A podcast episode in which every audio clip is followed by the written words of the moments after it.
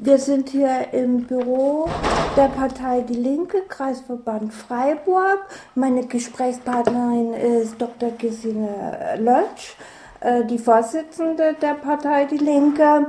Ich darf dich herzlich begrüßen. Vielen Dank. Hier zum ältesten freien Radio der Bundesrepublik und habe äh, einige Fragen vorbereitet. Ich bin Ingrid von der Arbeitsweltredaktion und es geht gleich los mit der ersten Frage, weil dein Zeitplan ist ja sehr gedrängt, wie ich gehört habe. Das stimmt. Ja, Anfang Januar wurde im Bundestag erneut die Einführung eines gesetzlichen Mindestlohns abgelehnt. Äh, die Linke hat, soweit ich weiß, 10 Euro äh, gefordert. Was kann man denn jetzt noch weiter tun, um diese längst überfällige Forderung durchzusetzen, deiner Meinung nach? Man muss dranbleiben. Inzwischen haben wir in der Bevölkerung die Meinung mehrheitlich, dass wir einen gesetzlichen Mindestlohn brauchen. Und wir werden diesen Antrag, diese Forderung so lange stellen, bis sie erfüllt ist. Und ich weiß, dass auch in, den, in anderen Parteien, die es bisher abgelehnt haben, wie CDU und FDP, darüber diskutiert wird. Und der Druck in der Gesellschaft wird hoffentlich so groß werden, dass es nicht weiter hinnehmbar ist, dass es keinen gesetzlichen Mindestlohn gibt. Wir brauchen ihn unbedingt. Ja, der Meinung bin ich auch. Deswegen habe ich diese Frage an erster Stelle gestellt. Mhm. Nun geht es aber gleich weiter mit den Menschen, die eben keine Erwerbsarbeit haben, beziehungsweise auf äh, Arbeitssuche sind.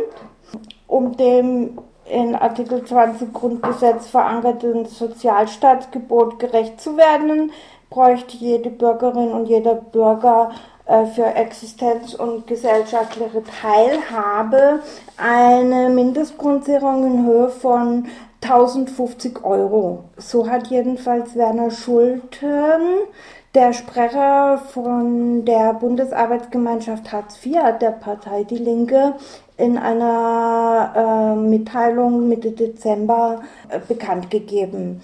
Ähm, die Hartz-IV-Gesetze sind davon jedoch noch meilenweit entfernt. Also wir wollen, dass jeder Mensch in Würde leben kann und darum sind wir der Auffassung, dass jeder eine Mindestsicherung braucht, eine soziale Mindestsicherung, eine sichere Grundsicherung. Und wer selber nicht durch Erwerbsarbeit oder durch andere Einkommen das für sich in Anspruch nehmen kann, der soll eine Sicherung haben, die dazu dient, dass er erstens sein Leben in Würde gestalten kann, dass er an der Gesellschaft teilhaben kann und drittens, dass er nicht äh, sich, ich sag's mal etwas zugespitzt, auf ein Amt gehen muss, um sich nackig zu machen. Schön wär's. Ich habe damit ja auch schon einige Erfahrungen, äh, weil ich äh, seit längerer Zeit ähm, langzeiterwerbslos bin und deshalb, äh, da ich früher Sozialwissenschaften studiert habe, ähm, das deutsche Netzwerk Grundeinkommen äh, mitgegründet ja. habe. Und was denkst du denn persönlich über ein bedingungsloses Grundeinkommen als sozialpolitische Alternative? Es könnte ja auch ein Mittel gegen diesen derzeitigen Demokratieschwund in Deutschland sein, beziehungsweise überhaupt in Europa ist das ja zu bemerken. Hm. Ich äh, weiß, dass sich sehr viele Menschen für das bedingungslose Grundeinkommen engagieren. Ich halte es für eine, ein Zukunftsprojekt, eine Idee, die ja einen philosophischen Hintergrund hat, nämlich die Frage auch aufwirft, was macht eine Gesellschaft mit den Menschen, die sie für den Produktionsprozess äh, oder Reproduktionsprozess einfach äh, nicht benötigt, in Anführungsstrichen, die sie auch nicht mehr einbezieht. Sollen diese Menschen Bittsteller werden bei einem Amt? Auf der anderen Seite wissen wir, dass äh, man für so ein Projekt sehr intensiv werben muss, damit es die Menschen auch verstehen.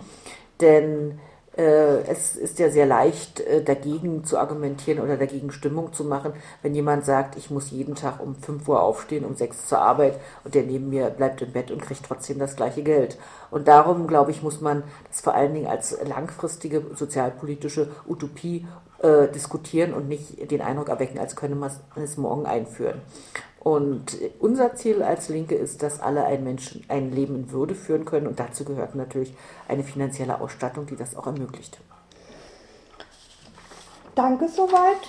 So Weil ich hier auch bekannt geben möchte, hat ja die Partei Die Linke auch eine Bundesarbeitsgemeinschaft Grundeinkommen. Richtig, ne? genau. Ne?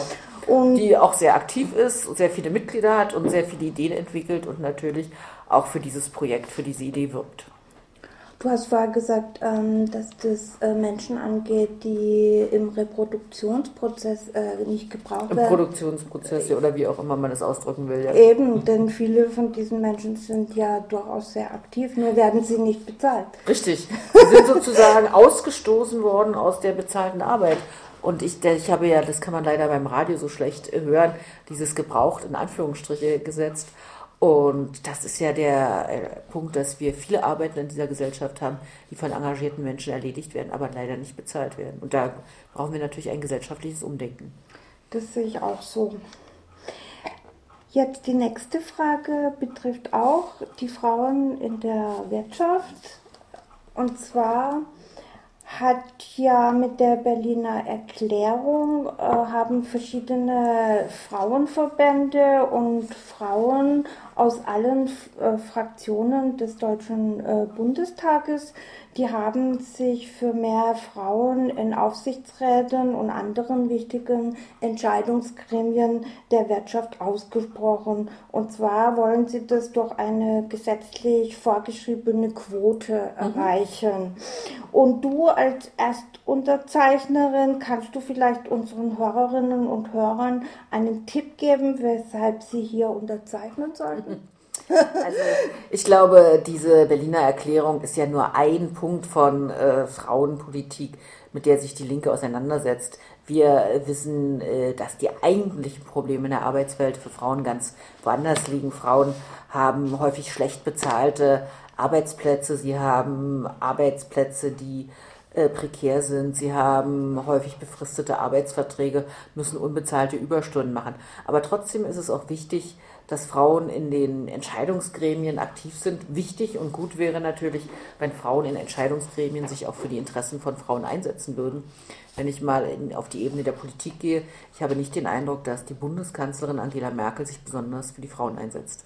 Diesen Eindruck habe ich auch nicht und äh, möchte dann bei dieser Gelegenheit vielleicht noch bekannt geben, wo man die Berliner Erklärung unterzeichnen kann. Das kann man ja immer noch. Selbstverständlich. Das ist eine Petition, die sich an den Bundestag mhm. richtet und kann unterzeichnet werden unter www.berliner Erklärung in einem Wort und das Ä natürlich als AE ausgeschrieben. Ich habe es auch getan. Sehr gut. Dann kommen wir zur nächsten Frage. Da nehme ich jetzt Bezug auf die erst kürzlich stattgefundene Berliner Demonstration. Wir haben es satt und möchte fragen, was die Linke tun kann für eine klimaverträgliche Neuausrichtung der Agrarpolitik. Hm. Entscheidend äh, finden wir, dass in der Agrarpolitik und in der Landwirtschaft so produziert wird, dass es gut ist für Natur und für den Menschen. Wir sind, haben einen Schwerpunkt darauf gelegt, dass wir uns gegen Genmanipulationen äh, aussprechen und versuchen das auch in allen Ebenen, wo wir Einfluss nehmen können, äh, voranzutreiben. Denn durch genmanipulierte Saatgut kann ganze äh, ja, Flächen von Saatgut, die das sich daneben befinden, in unmittelbarer Nachbarschaft, auch äh, zerstört werden.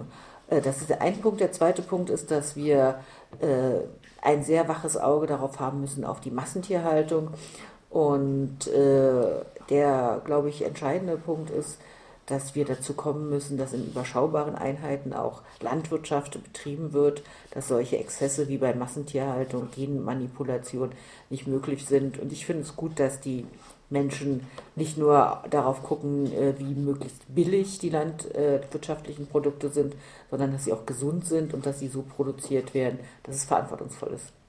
Aus diesem Grund haben wir hier auch im letzten Jahr ein ähm, solidarisches äh, Landwirtschaftsprojekt mhm. gegründet, das heißt die Garden Coop. Hm, toll, ja. Und äh, wir haben da ziemlich viel Zulauf hm. und hoffen doch sehr, dass wir also auch nach dem nächsten, also nach dem letzten hm. Jahr noch äh, weiter schaffen. Es hm. gibt da schon einige äh, Stolpersteine auch, aber wir sind zuversichtlich. Ja, das ist gut. Da wünsche ich gutes Gelingen. Ja, danke. Momentan suchen wir dringend einen Gewerberaum, mhm. weil das so organisiert mhm. ist, dass wir dieses Gemüse, also mhm. derzeit wird nur Gemüse angebaut, aber 100% äh, Ökostandard äh, aus der Umgebung von Freiburg hierher äh, nach Freiburg in einen Umschlagplatz mhm. transportieren und hier in Freiburg wird es ausschließlich mit Fahrrädern äh, verteilt. Toll, ja. Ja, mhm, aber nun ist eben dieser Umschlagplatz ja, weggefallen mhm. und wir brauchen dringend einen neuen.